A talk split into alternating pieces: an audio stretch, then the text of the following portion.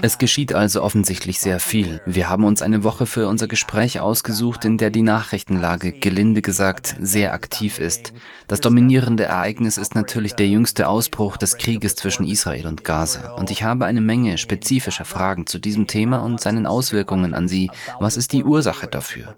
Doch bevor wir auf diese spezifischen Fragen eingehen, möchte ich Ihnen die Gelegenheit geben, mir Ihre Eindrücke über die Ereignisse der letzten sechs Tage zu schildern.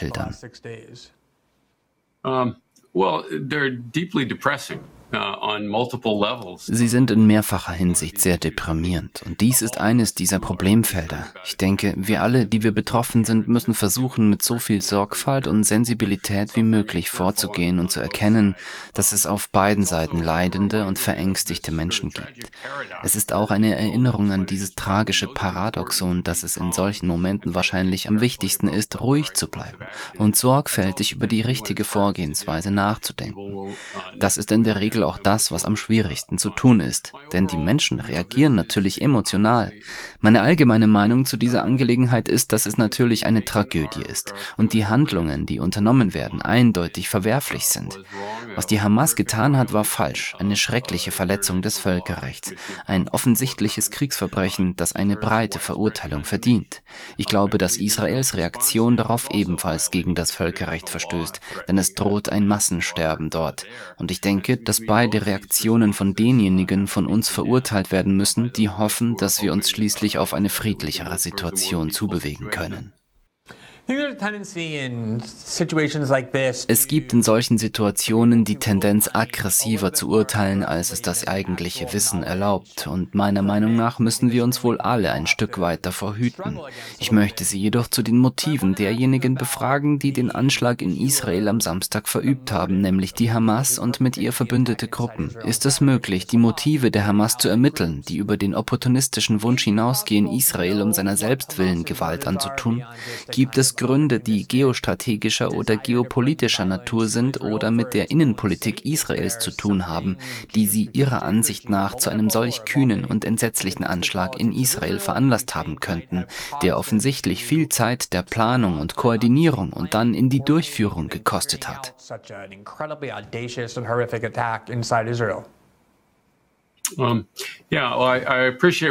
Ja, ich begrüße Ihre einleitenden Worte, wonach wir alle ein wenig bescheiden sein müssen, was unsere Fähigkeit zur Feststellung der genauen Beweggründe und der genauen Gründe für das Handeln der Palästinenser sowie für die begangenen Gräueltaten angeht.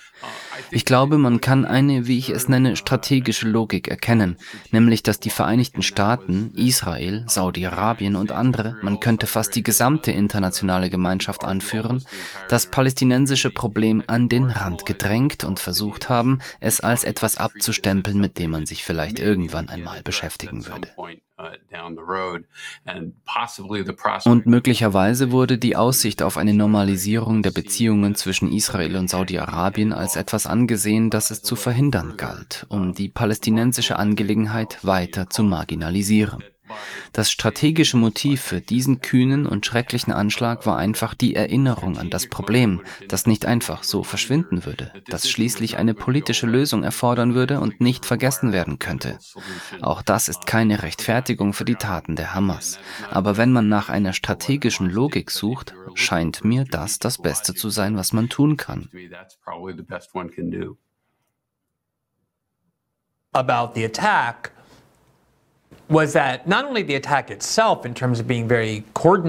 nicht nur der Angriff selbst war sehr koordiniert und professionell, mehr als bei früheren Angriffen der Hamas, sondern auch die Propagandakampagne, die Videos, die wir gesehen haben, einige der beunruhigendsten, die bei jedem anständigen Menschen, der sich die Taten der Hamas angesehen hat, große Empörung hervorgerufen haben. Und Israel wird Wut und Abscheu empfinden. Viele dieser Videos wurden von der Hamas produziert und waren sehr aufwendig mit viel Musik Musik und Grafiken gestaltet. Es hat den Anschein, als ob sie keineswegs die Absicht hatten, sich selbst ins beste Licht zu rücken, sondern die israelische Bevölkerung in gewisser Weise terrorisieren wollten, um die Israelis daran zu erinnern, dass sie vielleicht nicht so sicher sind, wie sie glauben. Und es schien nicht so, als ob sie sich sehr um die Wahrnehmung im Westen kümmerten. Was glauben Sie, war das Motiv der Hamas für diese Art von Aktionen? Um, Ja, das ist, glaube ich, für die meisten von uns viel schwieriger zu verstehen. Meiner Ansicht nach ist dies aus der Perspektive des palästinensischen Anliegens im weiteren Sinne und aus den von Ihnen dargelegten Gründen, dass dies den Rest von uns entsetzt, völlig kontraproduktiv. Es schmälert, denke ich, die Sympathie für die palästinensische Angelegenheit. Es bestärkt die extremsten Elemente in der israelischen Gesellschaft auf verschiedene Weise. Für mich ist das völlig kontraproduktiv. Nun kann man versuchen, mögliche Erklärungen für dieses Vorgehen zu entwickeln, dass man dachte, dies würde vielleicht anderswo Unterstützung finden, dass dies eine Rache für die jahrelange Unterdrückung und die erlittenen Verluste sein würde.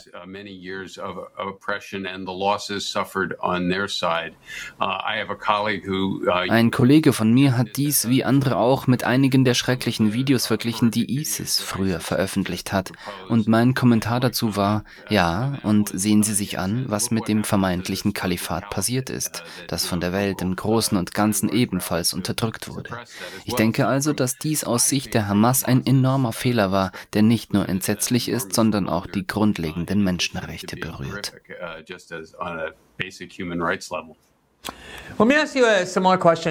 Lassen Sie mich Ihnen eine ähnliche Frage zur israelischen Perspektive stellen, und zwar in Bezug auf die Motivation der Israelis. Und Ihre Reaktion könnte ein Nebenprodukt meiner eigenen subjektiven Entwicklung als Amerikaner sein, der nach dem 11. September beschlossen hat, sich auf Politik und Journalismus zu konzentrieren. Und was mir auffiel, waren viele der Exzesse unserer Reaktionen, sowohl militärisch als auch in Bezug auf die bürgerlichen Freiheiten. Ein Land, das einen solchen Angriff erleidet, kann nicht tolerieren, dass die Regierung untätig bleibt und nicht energisch reagiert. Ich erinnere mich, dass es in den Tagen und Wochen und sogar Monaten nach dem 11. September 2001 eine Art Rachedurst gab, diese gerechte Wut. Wir müssen hingehen und die Leute töten, die das getan haben, und die Menschen in ihrer Nähe, die unschuldig sind, wenn nötig. Das muss ebenso geschehen. Ich glaube, eine der Lehren, die wir aus dem 11. September gezogen haben, war, dass viele Fehler gemacht und kontraproduktiv gehandelt wird, wenn man mit einem derartigen Urwunsch nach Zerstörung um seiner selbst willen reagiert. Jetzt erleben wir also eine Art Gegenreaktion, sicherlich in der gesamten arabischen Welt, aber auch an anderen nicht westlichen Orten in Lateinamerika, in Asien, eine Art Gegenabscheu vor der unglaublich aggressiven und scheinbar wahllosen Reaktion der Israelis, wenn es um die Bombardierung des Gazastreifens geht, die der Hälfte der Bevölkerung befiehlt, innerhalb von 24 Stunden in den Süden zu ziehen. Handelt Israel jetzt so, wie die USA nach dem 11. September 2001 gehandelt haben, ein einfach in eine Art Urzorn oder gibt es ein geostrategisches Ziel, das Sie Ihrer Meinung nach mit dieser massiven Bombardierungskampagne in Gaza zu erreichen versuchen?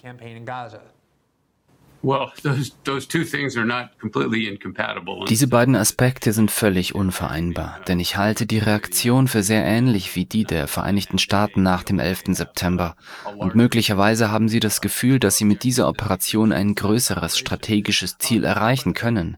Aber die Reaktion Israels steht wohl außer Frage. Doch wie wir bereits zu Beginn der Sendung sagten, sind dies die Momente, in denen es für Führer und Bevölkerungen am schwierigsten ist, ruhig und vernünftig zu denken. Sie wissen, dass langwierige Gewalt dazu neigt, das Schlimmste auf beiden Seiten hervorzubringen. Es gibt seltene Ausnahmen, aber meiner Meinung nach ist das eine ziemlich verbreitete Dynamik, die sich oft selbst zum Verhängnis wird. Das heißt, wenn man überreagiert, wenn man sich über das Völkerrecht hinwegsetzt, einfach losschlägt, unverhältnismäßig reagiert, die Kriegsgesetze ignoriert und so weiter, dann führt das oft zu einem selbstschädigenden Rückschlag. Es besteht die Gefahr, dass die israelische Reaktion eine Überreaktion ist, die sie letztendlich internationale Sympathie und Unterstützung kostet. Uh, be an overreaction uh, will eventually cost them international sympathy and support. I think we ought to recognize also that Außerdem sollten wir uns darüber im Klaren sein, dass sich Israel hier in einem ernsten politischen Dilemma befindet. Ich meine, die letzten 50 Jahre, wenn nicht mehr, haben gezeigt, dass die palästinensische Frage nicht mit Gewalt gelöst werden kann. Sie kann nicht durch militärische Macht gelöst werden. Selbst wenn es ihnen gelingt, die Hamas zu eliminieren, und man kann sicherlich verstehen, warum sie sie das jetzt tun wollen, wird das den palästinensischen Widerstand nicht beenden. Man muss sich immer noch überlegen, was das Endspiel hier ist. Und das ist, glaube ich, eine sehr schwierige Herausforderung für Israel und auch für uns alle. Aber ja, ich bin zutiefst besorgt über die exzessive israelische Reaktion. Und natürlich werden viele unschuldige Menschen, die nichts mit diesen Anschlägen zu tun hatten, infolgedessen sterben. Sie haben diese Woche einen Artikel in der Zeitschrift Foreign Policy veröffentlicht. Die Überschrift lautet, Israel könnte diese Gazaschlacht gewinnen und den Krieg verlieren. Und die Unterüberschrift lautet, erneut wird alles unternommen, um einen unhaltbaren regionalen Status quo aufrechtzuerhalten. Ein Teil des Arguments, das Sie dort anführen, entspricht dem von Ihnen gerade erläuterten, dass man versuchen kann, den Gazastreifen zu zerstören und die Hamas auszulöschen, ohne das Problem lösen zu können. Aber wenn Sie von einem unhaltbaren regionalen Status quo sprechen, was meinen Sie damit? Was ist der Status quo und inwiefern ist er unhaltbar?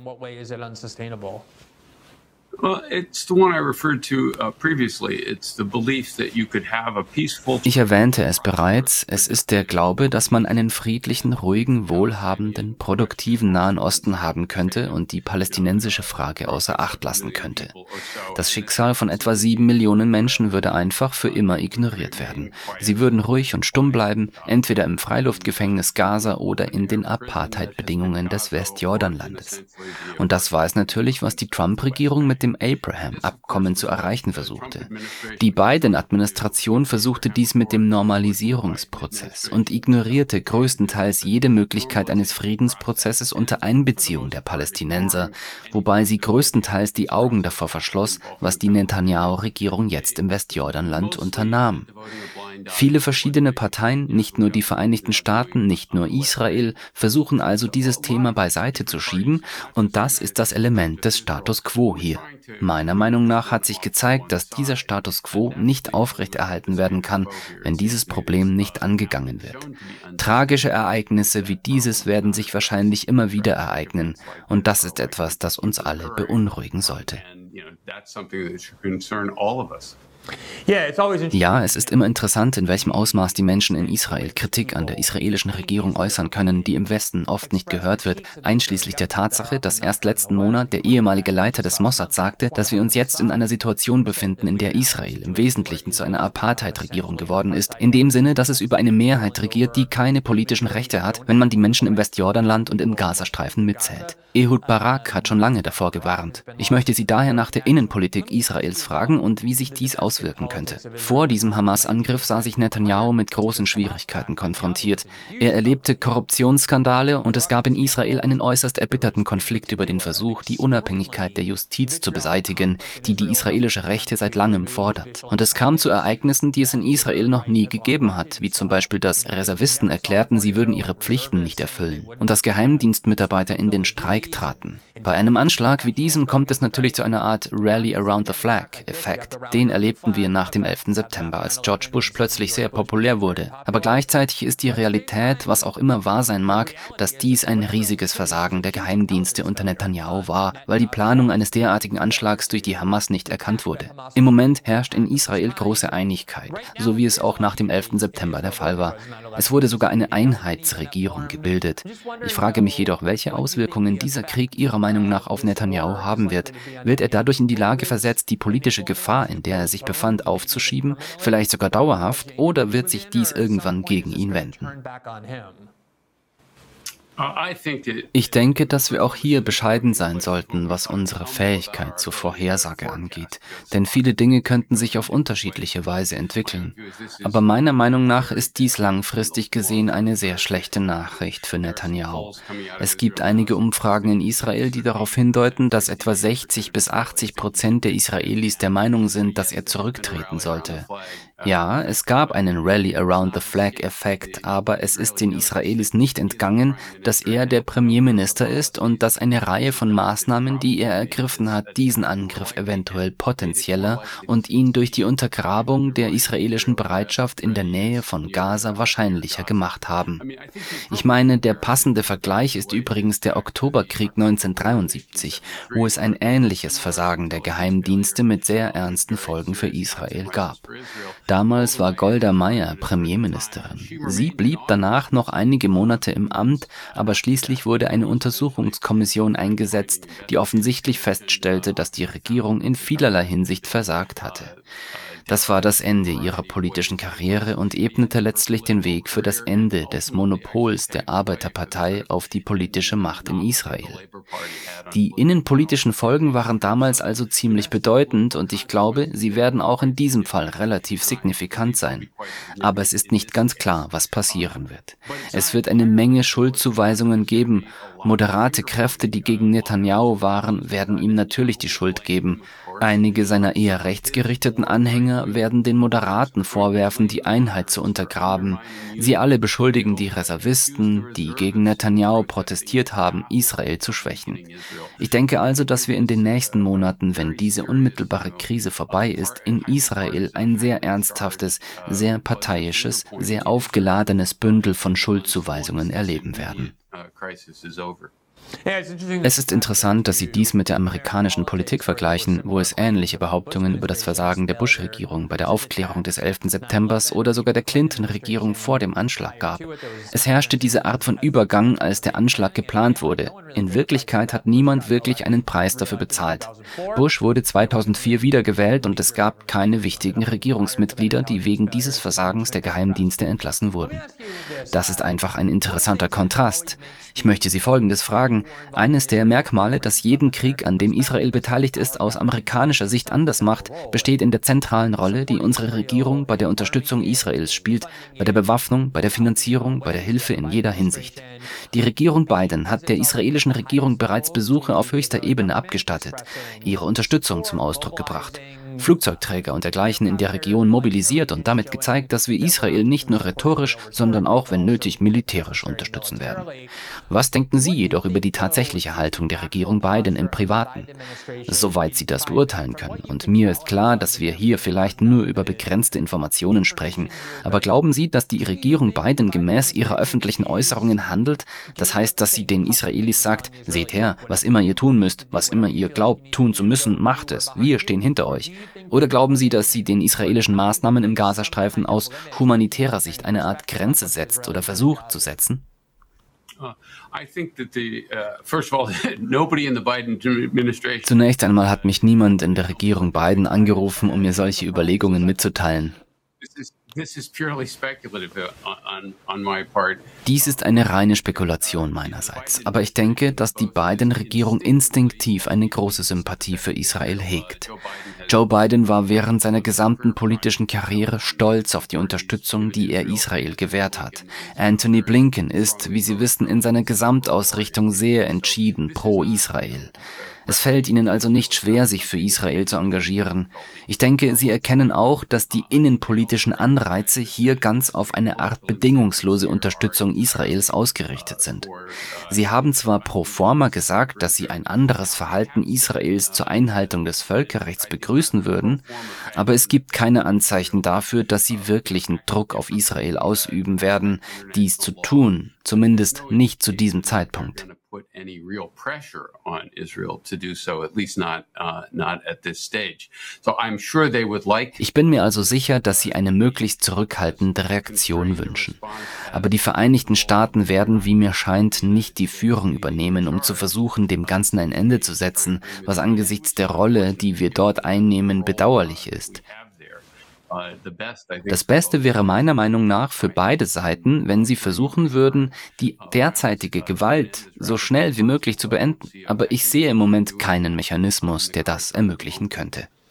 Uh, zu diesem Thema haben Sie 2007 ein Buch geschrieben. Es ist ein bisschen erschreckend, sich an das Datum zu erinnern, aber das müssen wir wohl mit dem Titel Die Israel-Lobby, wie die amerikanische Außenpolitik beeinflusst wird, welches Sie gemeinsam mit Professor John Mersheimer verfasst haben. Es ist ein umfangreiches Buch, über das ich und viele andere bereits geschrieben haben. Ich möchte es nicht zusammenfassen, aber eines der Dinge, die Sie besprochen haben, war die Anzahl der Lobbygruppen in Washington, die eine große Macht ausüben, wie die NRA oder Planned Parenthood oder natürlich Wall Street Lobbys, große Tech-Lobbys. Und eine davon ist die Israel-Lobby, die eine mehr oder weniger felsenfeste überparteiliche Unterstützung für Israel sicherstellt. Etwas, das ziemlich konstant geblieben ist, egal wie viele Wahlen wir haben, egal wie oft das Weiße Haus die Hände wechselt. Man muss wahrscheinlich bis zu Bush 41 zurückkehren, um irgendeinen wirklichen Druck auf Israel auszumachen, als sie mit der Zurückhaltung von Kreditgarantien drohten, wenn die Ausweitung der Siedlungspolitik nicht gestoppt würde. Die israelfreundliche Haltung ist also eine parteiübergreifende Politik und das schon seit langem in Washington. Da es nun 15 Jahre her ist, dass dieses Buch veröffentlicht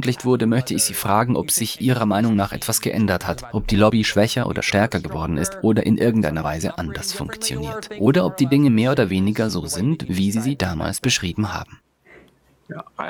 Ja, ich denke, es hat Veränderungen gegeben, aber keine wesentlichen Veränderungen in der Politik. Wissen Sie, das Kernargument, welches Sie recht gut zusammengefasst haben, besteht in der Charakterisierung der Israel-Lobby als eine Interessengruppe, wie viele andere Interessengruppen in Amerika. Es handelt sich nicht um eine Verschwörung, nicht um eine Kabale. Sie tritt ganz offen auf, wie die Agrarlobby und Big Pharma und andere Interessengruppen auch. Die NRA käme mir auch noch in den Sinn. Ein Argument war, dass diese Fraktion sehr erfolgreich an der Aufrechterhaltung der bedingungslosen amerikanischen Unterstützung für Israel gearbeitet hat. Und wir haben weiter argumentiert, dass dies unsere Fähigkeit, den Friedensprozess zu steuern, untergräbt und dass es letztendlich nicht nur schlecht für die Vereinigten Staaten, sondern auch schlecht für Israel ist. Und es macht mir keine Freude, das zu sagen.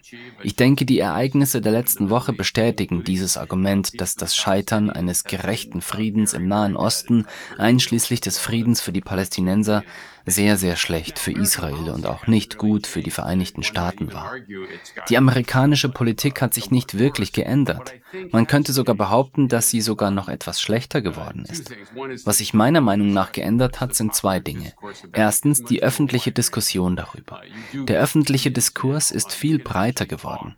Man kann jetzt Meinungen hören. Man kann tatsächlich über den Einfluss von Gruppen wie AFPAC und anderen sprechen, ohne an den Pranger gestellt zu werden. Ich denke, dass unser Buch und eine Reihe anderer Dinge dazu beigetragen haben, diese Diskussion zu eröffnen.